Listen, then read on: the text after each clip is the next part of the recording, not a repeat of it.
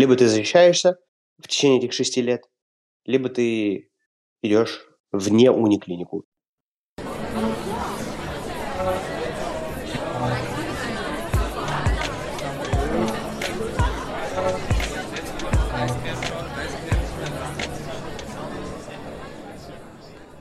Привет, меня зовут Саша, вы слушаете 84-й выпуск «Вас подкаст». Подкаста о переезде и жизни в Германии. Не забывайте ставить оценки, писать отзывы, это очень важно для нашего подкаста.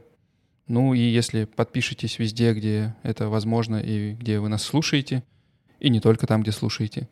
Э, например, э, на нас можно также подписаться на YouTube, где мы выкладываем аудиоверсии наших подкастов, но иногда там бывают и э, видеоверсии. Правда, очень редко. Наверное, сразу стоит сказать, что в этом сезоне это будет последний выпуск. К сожалению, у нас был довольно большой перерыв с последнего выпуска, потому что мы всей семьей болели довольно долго. И в связи с этим, э, наверное, мы после этого выпуска сделаем небольшой перерыв. Мы почти весь год выходили без каких-то пауз. И вот летом мы сделаем э, небольшую паузу до осени и осенью вернемся уже с новыми какими-то идеями, форматами. Вот, а пока у вас будет время послушать наши прошлые выпуски. Ну а сегодняшний выпуск особенный. У нас особый гость. И сегодня у нас в гостях Женя Высоцкий. Привет, Жень. Всем привет. Ты очень долгожданный гость, а тебя регулярно спрашивают в комментариях. И вот, наконец, наконец ты добрался. Но у тебя на самом деле много уважительных причин, почему ты не, не приходил к нам в подкаст последние, сколько, наверное, больше полугода точно. Во-первых, думаю, тебя можно поздравить, да, у тебя родилась дочка уже довольно давно, и тебя можно с этим поздравить. Можно? Поздравляйте в комментариях к подкасту, а также в комментариях к этому выпуску в Телеграме. Че, Жень, насколько изменилась твоя жизнь, так скажем? Да, спасибо большое за приглашение. На самом деле, Санек меня звал уже очень давно, и я в душе хотел, но у меня не получалось на самом деле. И я на самом деле косячил не только с подкастом, наверное, но и с другими какими-то эм, своими э, делами, которых я, как обычно, нахватал себе с три короба и не мог выполнять обязательства. Сейчас я потихоньку учусь этому на ходу. Вот, и э, с э, зимы, наверное, произошло следующее. Произошло много чего. Я, закончив ротацию в ковид-реанимации, э, перешел обратно в анестезиологию и вступил наконец-таки в ту рабочую группу, в которую я стремился попасть, э, которая занимается научной работой, научной деятельностью по разным направлениям в сфере медицинской информатики, то есть это что-то на стыке э, медицины и IT. И да, потом у нас в мае родилась дочка София, и э, я был, был два месяца в отпуске по уходу за ребенком, потому что в связи с э, войной у нас не получилось, э, чтобы к нам э, вовремя приехали сюда бабушки с дедушками на подмогу. И Два месяца я был дома, помогал. Было классно, было прикольно. Потом у нас получилось пригласить бабушку сюда. Ну да, давай, наверное, мы чуть-чуть поподробнее остановимся на этой теме, потому что мы все ждали, когда же закончится ковид, чтобы мы и наши родственники могли спокойно перемещаться между двумя странами. Но прошел ковид, и началось кое-что пострашнее. И, давай, наверное, небольшой такой обзор проведем, как э, можно в 2022 году летом привести родственников из России в Германию. Ну, не навсегда, понятное дело, на срок до трех месяцев. Прежде всего стоит сказать, что Германия, наконец, выдает визы, в том числе россиянам, без каких-либо ограничений. Это случилось 11 июня. Да, в середине июня, э, внезапно. Причем самое интересное, что в это время Сонина мама должна была получать э, визу, э, но так как немецкая виза была нам закрыта ввиду отсутствия специальных обстоятельств, да, то есть у, у Жени э, были специальные обстоятельства, как рождение ребенка, которые позволяли no, даже в период ковида no, получить no. эту визу. Нет, рождение ребенка не позволяло получить эту визу. У нас получилось тоже немного, э, как это сказать, не знаю, это получился цирк. В начале мая я пошел в эм, я согла... в начале апреля я согласовал э, термин на э, то, чтобы получить в Радхаусе, в Ауслендер Бихерде, так называемое приглашение. По-немецки оно называется Verpflichtungserklärung. И я прихожу туда, и тетенька мне говорит, вы не, вы не, можете, не сможете его даже отправить, сейчас никакая почта не работает э, с Россией. Я говорю, ну, я как-нибудь там разберусь, спасибо, вы мне его выпишите, пожалуйста. Она мне еще раз смотрит, говорит, рождение дочери – это не повод для того, чтобы ваши родители сюда приехали. Я говорю, ну, на, на сайте консульства, точнее, не консульства, а генерального, э, не генерального консульства, а посольства Германии в Москве стоит, что можно и э, люди, которые Um, у меня есть люди, которые делали это в ковидное время, то есть как бы и все ок, то есть как бы вы мне просто выпишите его. В общем, она мне нехотя его выписывает. Um, я, я сажусь в машину, доезжаю до ближайшего почтового филиала и отправляю за 7 евро 70 центов обычной DHL почтой. Um, это приглашение в Россию. И думаю, ну, они я еще спросил, до России дойдет? Они такие пожали плечами, ну, типа, должно, по идее. Вот. И Дальше я его отслеживаю буквально три дня по номеру отправки. Оно зависает где-то через три дня на границе. Ну, типа написано, что передано, то есть э, в международный отдел, и все. И так буквально 2-3 недели. И мы уже думали, все, нужно, то есть без приглашения идти делать визу. И тут оно появляется на сайте Почты России, точно таким же э, номером отправки. И, в общем, в итоге шло почти месяц, скажем так. Но оно доходит, и это где-то, ну, начало июня, я, наверное, скажу так. Что-то число седьмое-десятое, вот так вот. И э, в этот и мама едет подавать документы в Москву, и ей девчонка на э, при приеме документов, а у меня там сопроводительное письмо, в котором написано, что Э, родилась дочка, бла-бла-бла и так далее и тому подобное, и что нужна помощь по дому и все дела. И на этом всем, то есть как бы э, девушка, принимающая документы, она, ну как бы, она говорит, я могу принять, но вероятность отказа большая, потому что это в действительности не повод для того, чтобы вы приехали.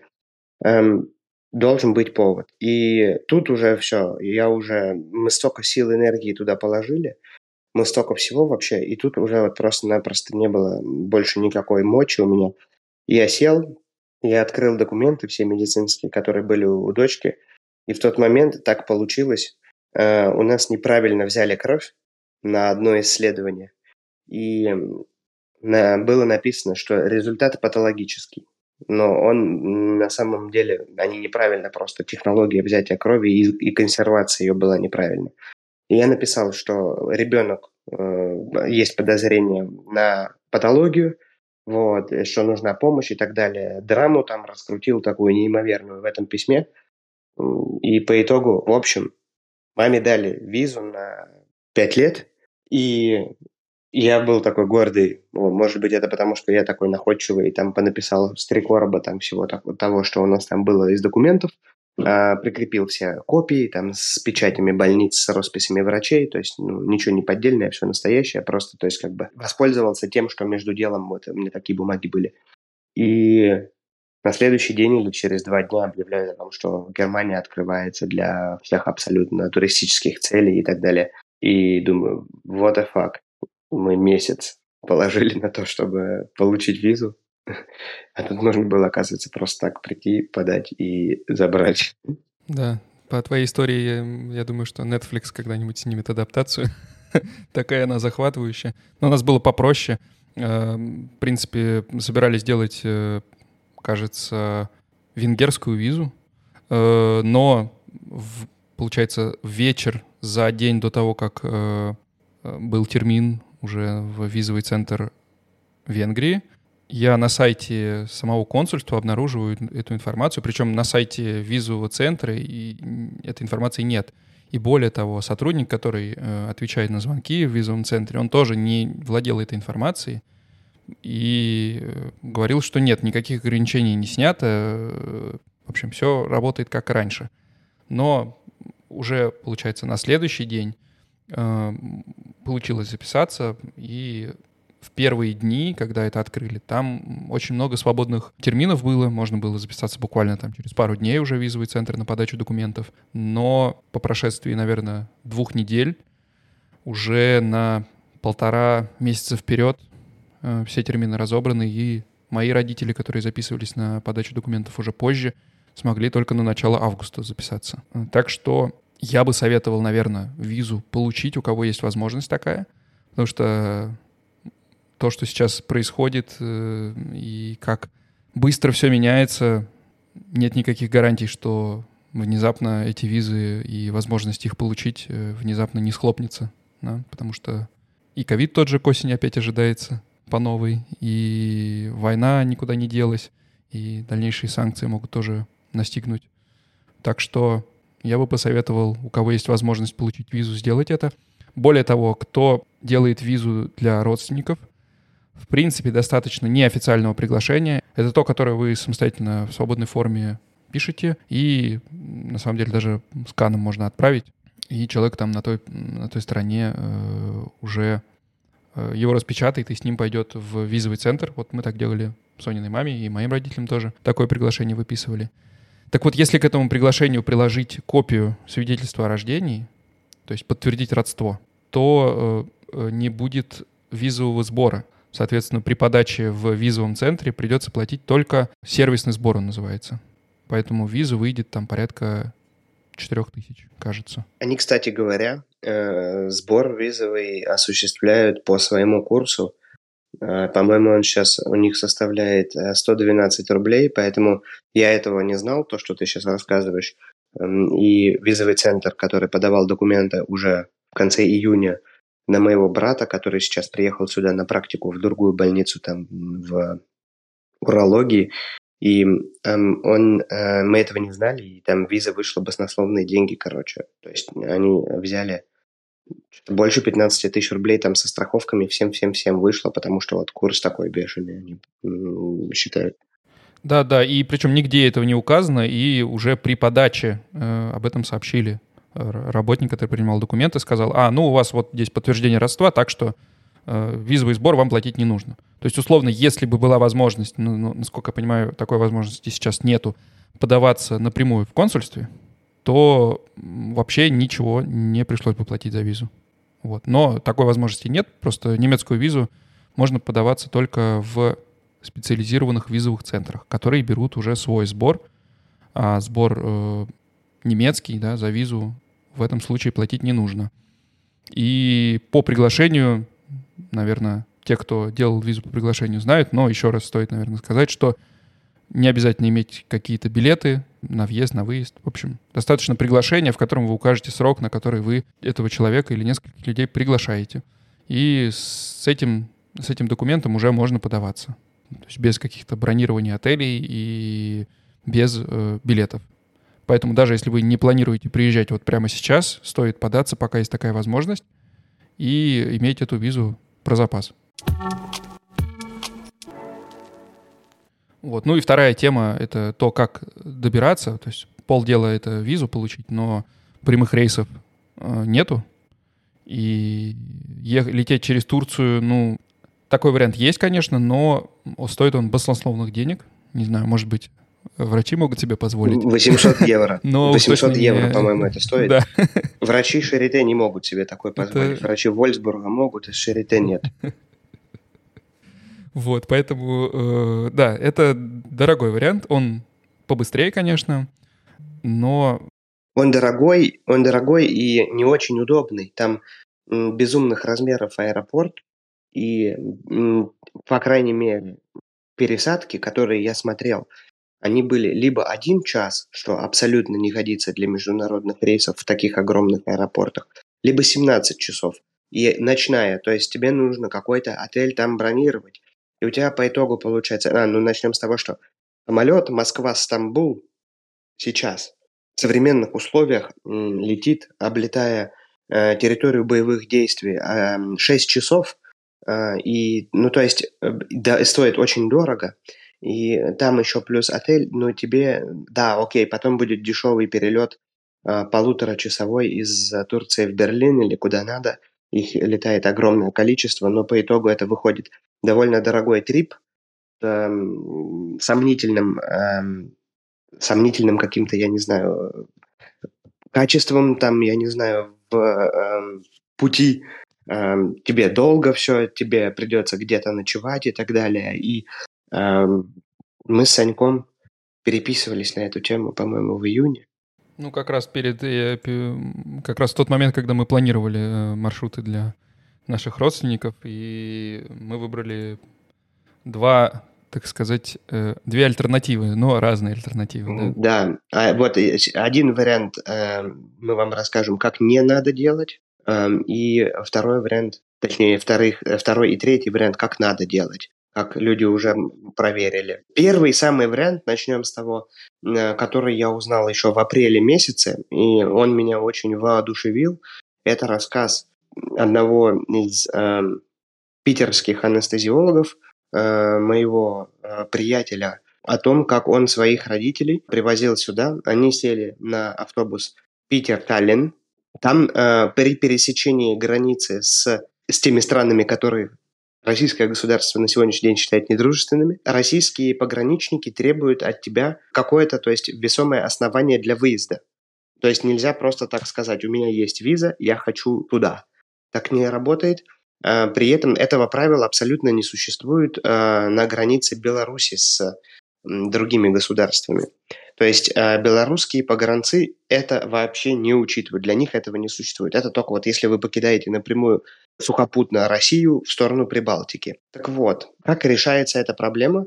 Есть э, в телеграм-каналах определенный набор э, отелей, которые э, выда... спа-отелей, которые выдают справку о том, что ты едешь к ним туда, если ты забронировал номер хотя бы на одну ночь.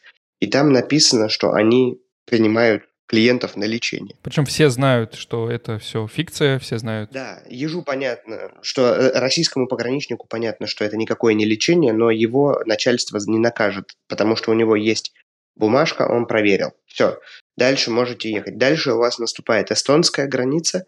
Эстонцам рассказывать эту чепуху не нужно. То есть, если российским пограничникам нужно просто смотреть в глаза и говорить «еду на лечение», то эстонцам нужно говорить что я еду и называть истинную причину и мотив своей поездки. То есть там условно в Германию к родственникам, к своим или там, не знаю, куда угодно. Вот. И все. И тогда вы приезжаете. Автобус э, Санкт-Петербург-Таллин, это, по-моему, 300 с чем-то километров, это, по-моему, четыре с половиной часа езды, они очень высококомфортабельные. И вы приезжаете в Таллин, спокойно на расслабоне ночуете в шикарном отеле за 50 евро, или что-то типа того. И на следующий день э, лоукостером э, Ryanair э, вы летите в нужный вам город. Ну, у лоукостера свои особенности, не, нет смысла их сейчас все перечислять. Но условно, наверное, если заранее покупать, то можно и за 50, и за 70 евро улететь.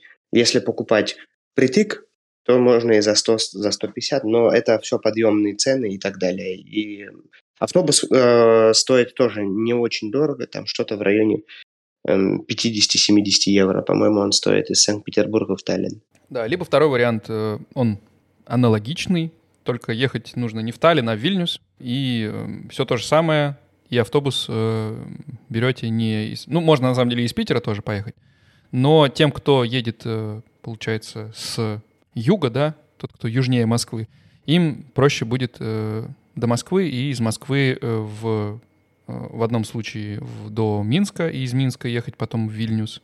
В принципе, наверное, есть и из Москвы прямые автобусы в Вильнюс. Как ты уже сказал, вопрос э, прохождения границы. Проще всего проходить э, сначала э, российско-белорусскую, а потом уже из Беларуси въезжать в шенгенскую зону. Так получается проще и, в общем, меньше головной боли, да, с всякими там основаниями, лечением, где там это нужно, где не нужно. А, то есть, ну, в этом случае нужна только шенгенская виза. Ну да, то есть, если из Беларуси пересекать границу, то там э, границу с э, не Польшей, подчеркну, то тогда э, все ок. То есть, если это Литва, Латвия, Эстония. Да, и, как ты уже правильно сказал, лоукостеры э, летают там из э, прибалтийских стран, из прибалтийских столиц в большинство э, немецких крупных а, аэропортов. Э, но... Может быть, не каждый день, но раза 3-4, может быть, даже в неделю. Да, надо ориентироваться по датам, там по, по дням недели, когда они летают. Но вот, например, во Франкфурт-Хан из Вильнюса можно улететь за 20 евро. Ну, это, наверное, если ты заранее покупаешь, наверное, э, не, не за неделю. Да и, в принципе, нет. Мы покупали там за, наверное, за три недели билет. Ну, и... это заранее. Это заранее. В да. современных условиях, скажем так. Да, ну там вопрос, э, на какие дни. То есть, скорее всего, там на выходные будет дороже, в будни будет дешевле. Э, надо смотреть у них на сайте. В целом, даже, наверное, никакими агрегаторами пользоваться и нет смысла. Можно прямо на сайт Ryanair зайти, у них там есть даже русский язык и mm. можно все эти даты посмотреть и выбрать для себя удобный аэропорт. Это тоже, наверное, стоит учитывать, что э, в Германии есть много аэропортов, э, не очень крупных, до которых можно доехать. Там буквально 2-3 часа на машине, и из, например, из Штутгарта можно доехать до аэропорта, до аэропорта Франкфурт-Хан, который расположен где-то посреди ничего, Э, между Франкфуртом и Люксембургом. Такой очень маленький аэропорт, буквально в поле. Ну и, соответственно, там есть э, внезапно в Баден-Бадене аэропорт, внезапно в Фридрихсхафене даже есть аэропорт. И, ну, надо смотреть э, не только в крупные города, потому что в Франкфурт и Мюнхен билеты значительно дороже будут стоить. Да. Ну и ты хотел сказать, э, какой способ э, перемещения ты бы не советовал? Как я уже понял, через Польшу. У нас получилось, что я хотел встретить родителей. Дорога была запланирована э, следующее, что э, мама доедет на поезде до Бреста, и э, из Бреста в, до Варшавы пересечет границу с Польшей, и После чего э, в Варшаве я ее забираю на машине, потому что мне до Варшавы, то есть как бы не так далеко было ехать. Эм, ну как, 500 километров. Конечно, это далековато, но... А с ценами на бензин так это вообще уже можно посчитать. Может быть, там и через Стамбул было дешевле. Во-первых, оттуда у меня были положительные опыты. А, как и, правда, единственное, что я не учел, что это положительные опыты от людей с белорусским паспортом. И Э, абсолютно другое отношение к, э, у пограничников Польша к людям с русским паспортом. Белорусы не под такой, э, белорусский паспорт не под такой, как это сказать, опалой у польских пограничников, ну и в целом спецслужб, там, полицейских и так далее. При этом обычное население, оно ну, не настолько сенсибилизировано, то есть, скажем так. Но условно произошло следующее, когда Мама приехала в Брест, эм, она э, села в автобус, и ее на польской стороне с этого автобуса снимают. У нее, естественно, шок. А я в этот момент еду в Варшаву, и я узнаю, что она не пересекла границу, и ей э, говорит женщина на русском языке, они там все по-русски очень хорошо говорят. Она говорит, что вы знаете, у вас нету обратного билета мы не... А, ну, виза немецкая пятилетняя выдана неделю назад. То есть это понятно, что это не какая-то доковидная махровая виза, которая там запылилась, и тут человек ни с того ни с сего решил бах приехать. Виза неделю назад выдана, там все справки, все сопроводительные письма, все прилагается, все окей. Вот, она говорит, у вас нет обратного билета, я не знаю, заберет вас сын в Варшаве или нет, или вы должны обратный билет мне показать, либо он пусть приедет, вас заберет, либо, короче, и вообще желательно предварительно написать на сайт Страж границы, и тогда мы подумаем, то есть как бы пусть он получит ответ официальный, этот ответ распечатает, и тогда проедет, и тогда, то есть, ну, вот это вот все. А я думаю про себя, ну окей, от Варшавы до Бреста ехать не так уж, в принципе, далеко. Я, конечно, не был готов к тому, что я где-то еще буду ночевать, но э, я поехал дальше. Встал я где-то на, в 22 часа на границе, и проходил я границу э, в течение 8 часов.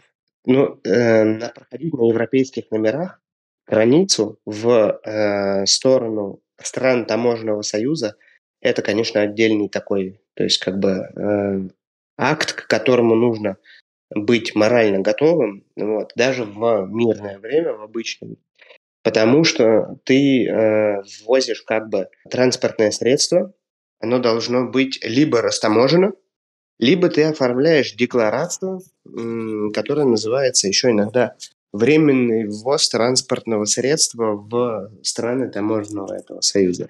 И перес... когда я прошел польскую сторону, я оформил э, страховку, э, зеленую карту в Беларусь. Я приехал в отель в этот момент, там, пере... ну, поспал до обеда. И к этому моменту надо сказать, что я, пока ехал, я отправил на страж границы на польском языке с моего шаритешного эм, аккаунта эм, письмо, котором прикрепил мамин паспорт, в котором прикрепил мамину визу, вот, и написал сообщение следующего характера, что я прошу, пожалуйста, скажите, эм, какие условия есть для пересечения э, границы э, вышеуказанной персоны, и там дальше э, сканы паспортов, паспорта моей мамы, и, потому что вчера ее ссадили уже с автобуса, объяснив это нелогичным образом, сказали, что виза тип С, при этом все остальные с белорусским паспортом с визой тип С пересекли границу, я не знаю, сколько их было виза тип С, но виза тип Д там явно была не у всего автобуса.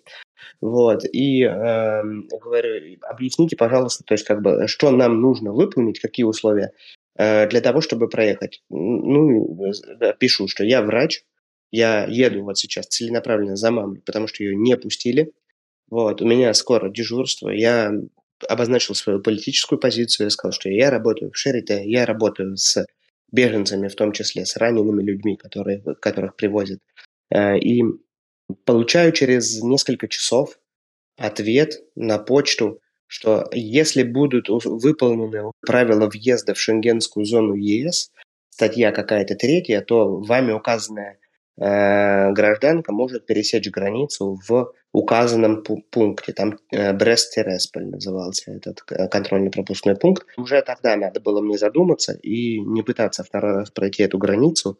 Вот, но почему-то, то есть я был, видимо, в состоянии тумана, уставшим, и мы становимся в очередь со стороны Бреста, и стоим в очереди. Э, безумное, опять же, количество часов, что-то 15 с 16 мы стояли дня, 22 до часу ночи. И к часу ночи мы э, прошли белорусскую сторону, но не прошли еще польскую.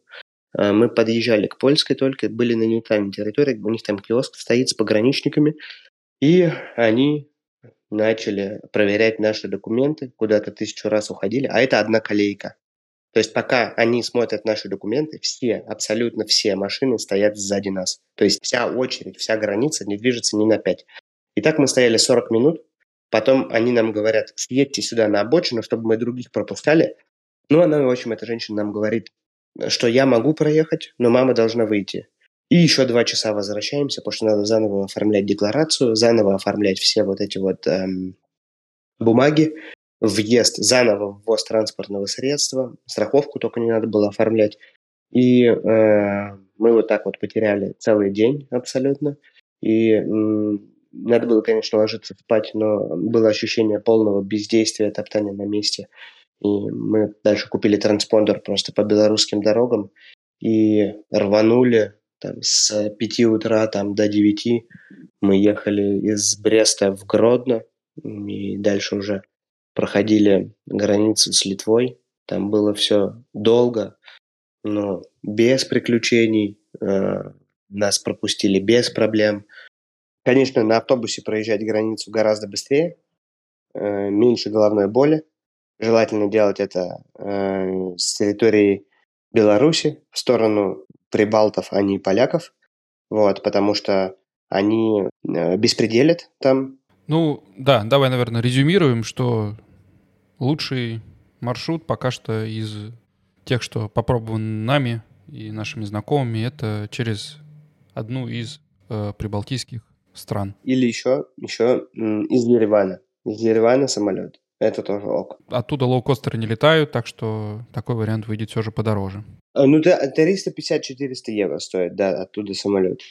Ну и до Еревана надо добраться. Вот, если вы знаете какие-то другие маршруты, может быть, опробованные вами или вашими знакомыми, пишите обязательно в комментариях. Возможно, есть какие-то еще секретные маршруты, как добраться быстро, дешево и без проблем.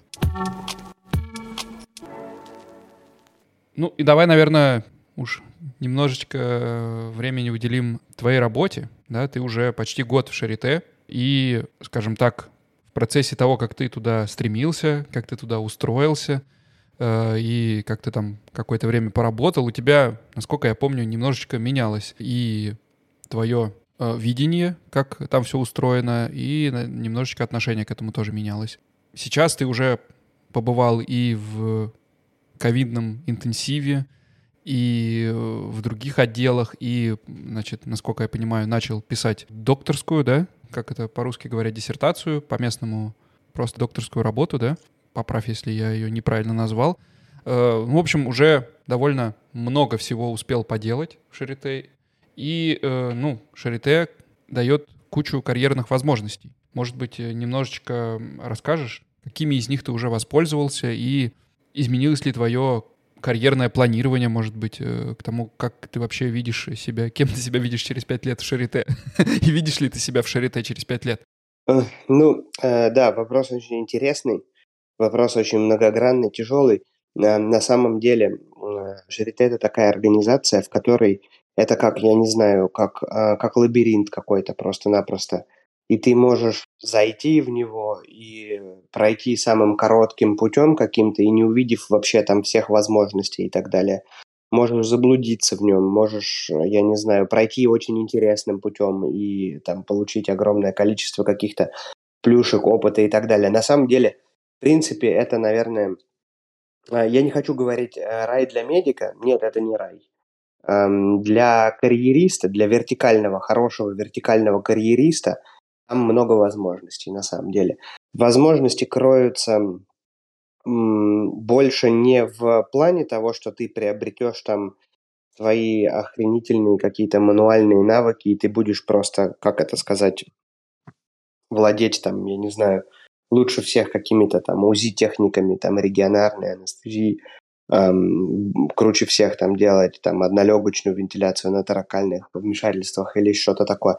Нет, скорее всего, есть места, где ты этому можешь научиться и получше, и практики будет побольше, э, но тут этому тоже можно, это, эти знания можно почерпнуть, но здесь скорее вот университетская клиника – это для тех людей, которые хотят заниматься в действительности наукой э, или хотят попробовать заниматься наукой.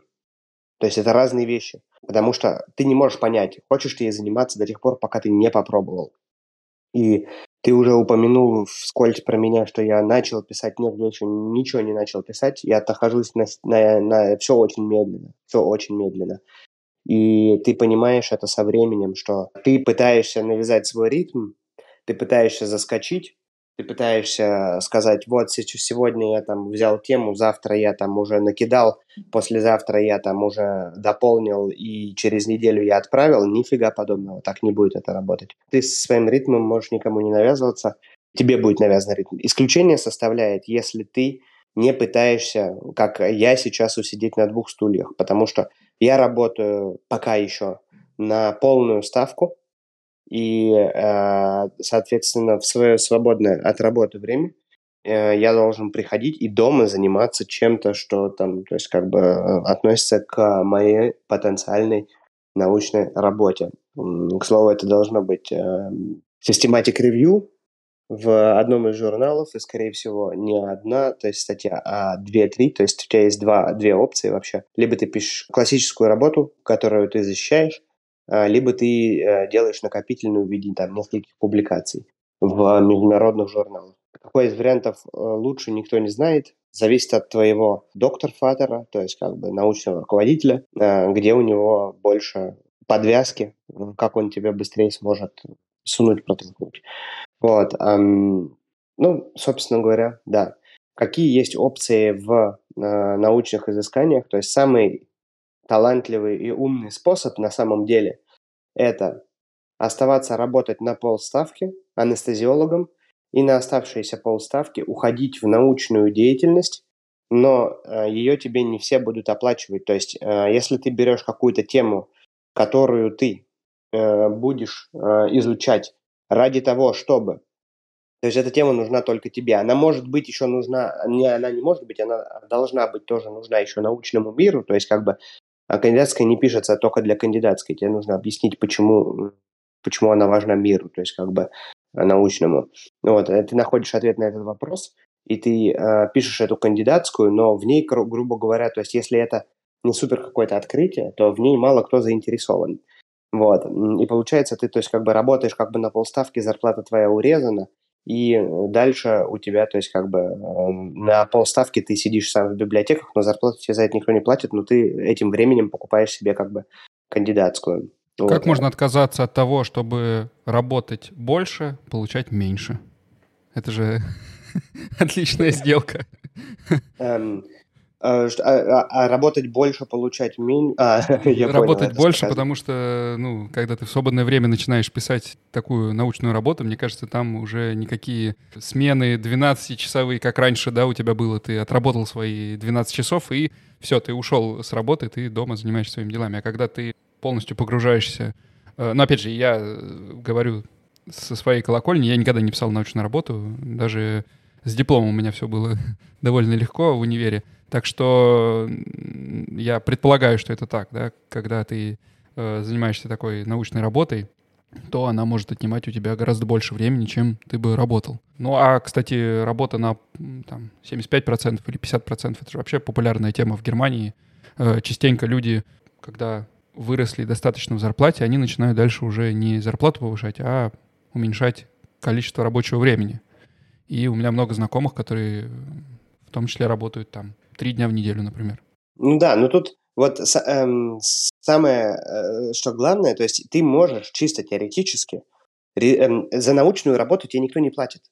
То есть ты как бы работаешь на полставки и получаешь на полставки. Но если ты э, участвуешь в каком-то гранде, вот, э, или финансируешься какой-то э, корпорацией или еще чем-то, то они тебе могут оплачивать э, твои полставки. Ты получаешь какой-то офис, сидишь, пишешь там свою научку, и э, да, это все равно будет меньше, чем зарплата э, на 100% анестезиологам, потому что э, на 100% ты единственно делаешь дежурство на 100%, а тут ты делаешь единство только на 50%, на 50% ты сидишь как бы на научную ставку и там получаешь голый оклад, но тем не менее это вариант, то есть того, того существования, это, это тот базовый минимум, которым ты можешь остаться как бы в униклинике, если тебе это надо.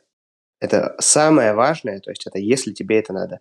Если ты зашел, понял, твое это или не твое, и ты понял, что это твое, и тебе надо оставаться, то без доктор мед, по-русски кандидатская, по-немецки э, это будет э, промоцион, без этого есть ограничения по, ну, ты не можешь, по-моему, больше шести лет работать без пром промоциона в униклиниках в, в Германии. Либо ты защищаешься в течение этих шести лет, либо ты идешь вне униклинику и работаешь тупо вот врачом.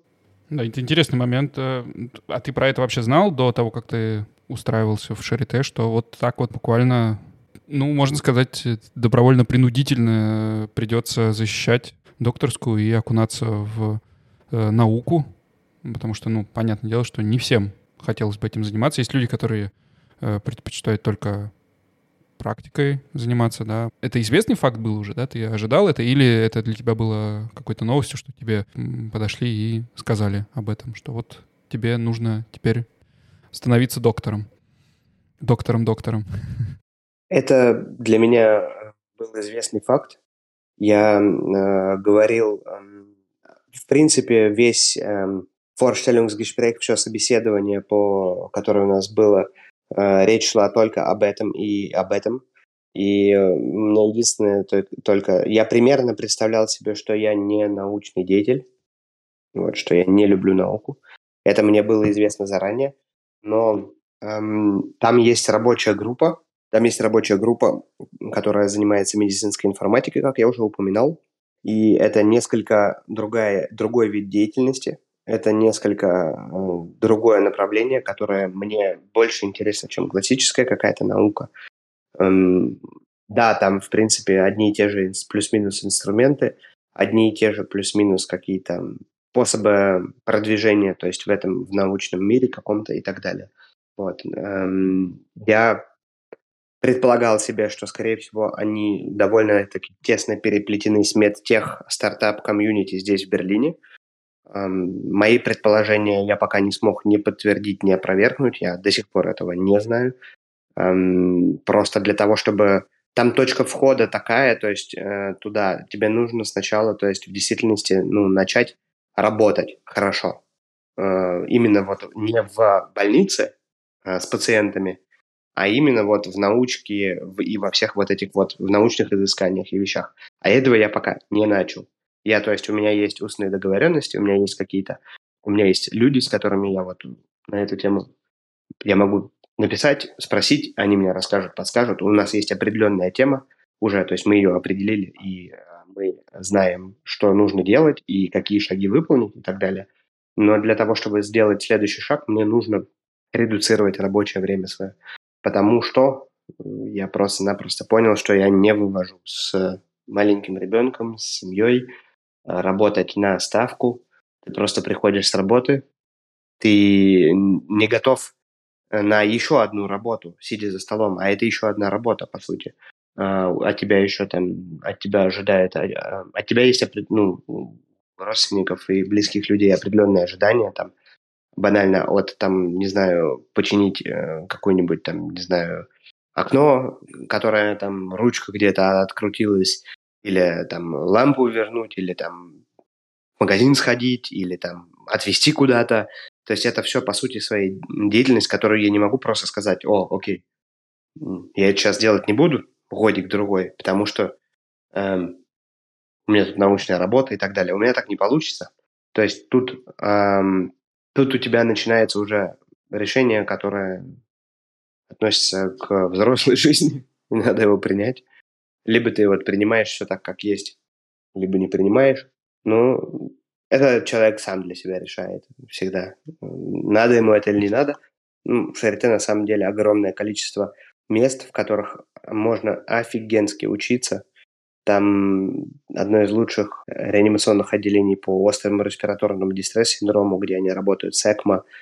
Там очень крутые оберы, там очень крутые возможности и в научных э, всех э, изысканиях и так далее. Но э, здесь нужно просто знать, что путь будет долгим. То есть это не будет ты заскочил туда, забежал и хочу завтра поработать там, послезавтра здесь, и э, не будет все по твоему плану, будет все по их плану, то есть сначала ты доказываешь свою жизнеспособность, потом боеспособность, зарабатываешь доверие, вот, отдаешь очень много чего клинике, а потом начинаешь медленно от клиники что-то получать.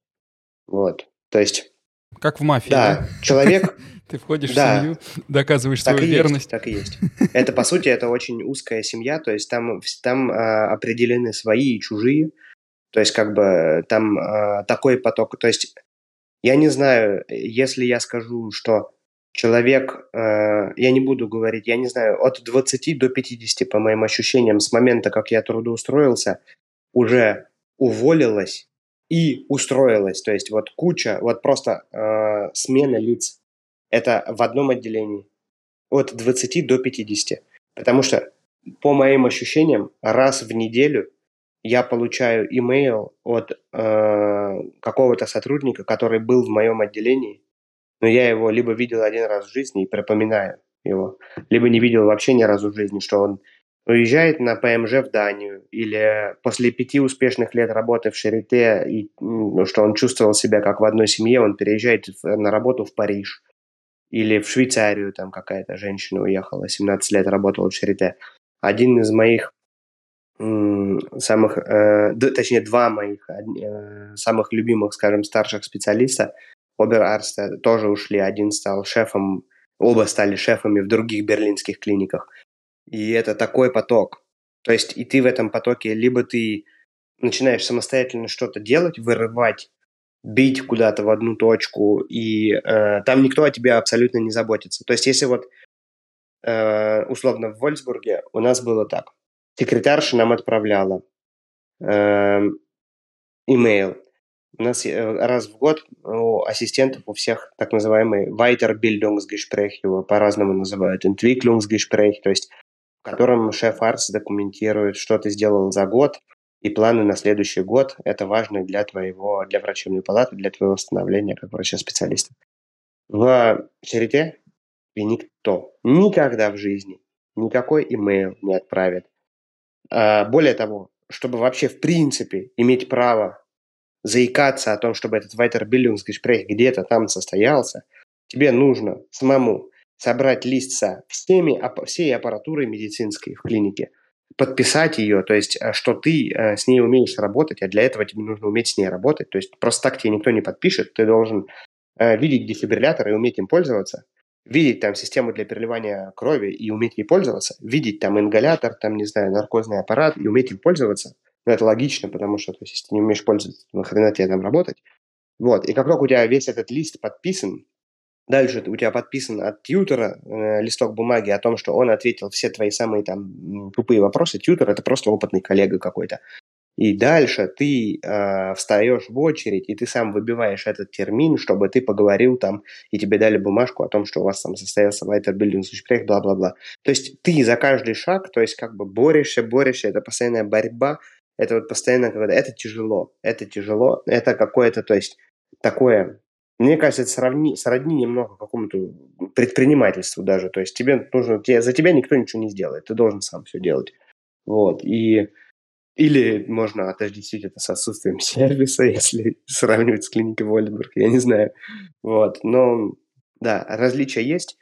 Эм, но в момент, когда я вот начал за здравие, опять кончил за покоя, распылился, но суть в том, что э, очень понятно, кто там свой, а кто там не свой.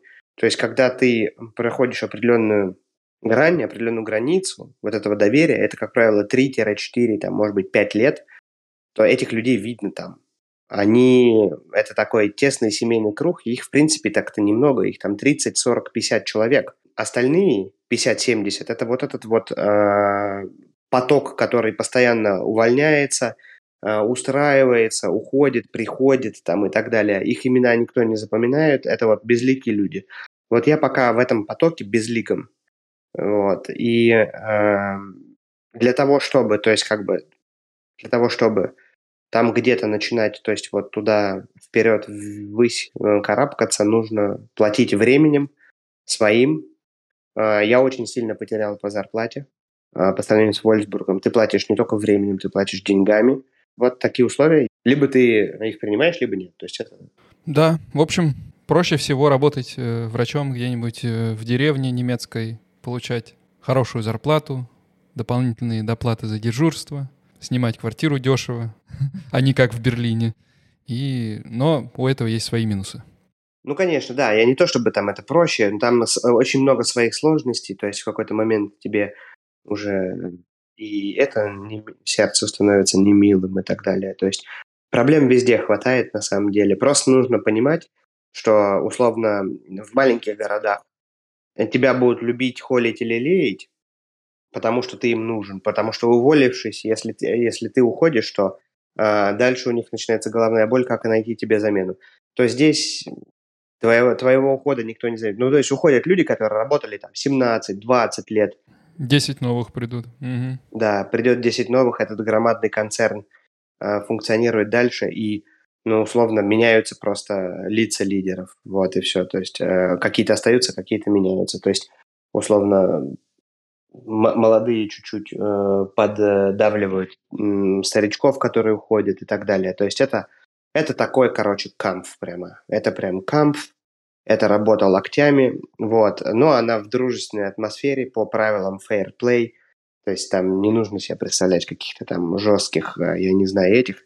Эм, очень-очень молодой контингент. То есть как бы я вот прихожу на работу, я вот э, что еще замечаю, там люди все, то есть как бы они прям вот, ну, ровесников моих больше 50%. То есть там прям реально, то есть видно, что ну, ну очень-очень, это как, как какой-то вот не знаю, стартап, что ли, как в каком-то кино просто-напросто. Потому что в какую-нибудь в деревенскую больницу идешь, там на лицах никому ничего не нужно написано уже. Не у всех, но у многих.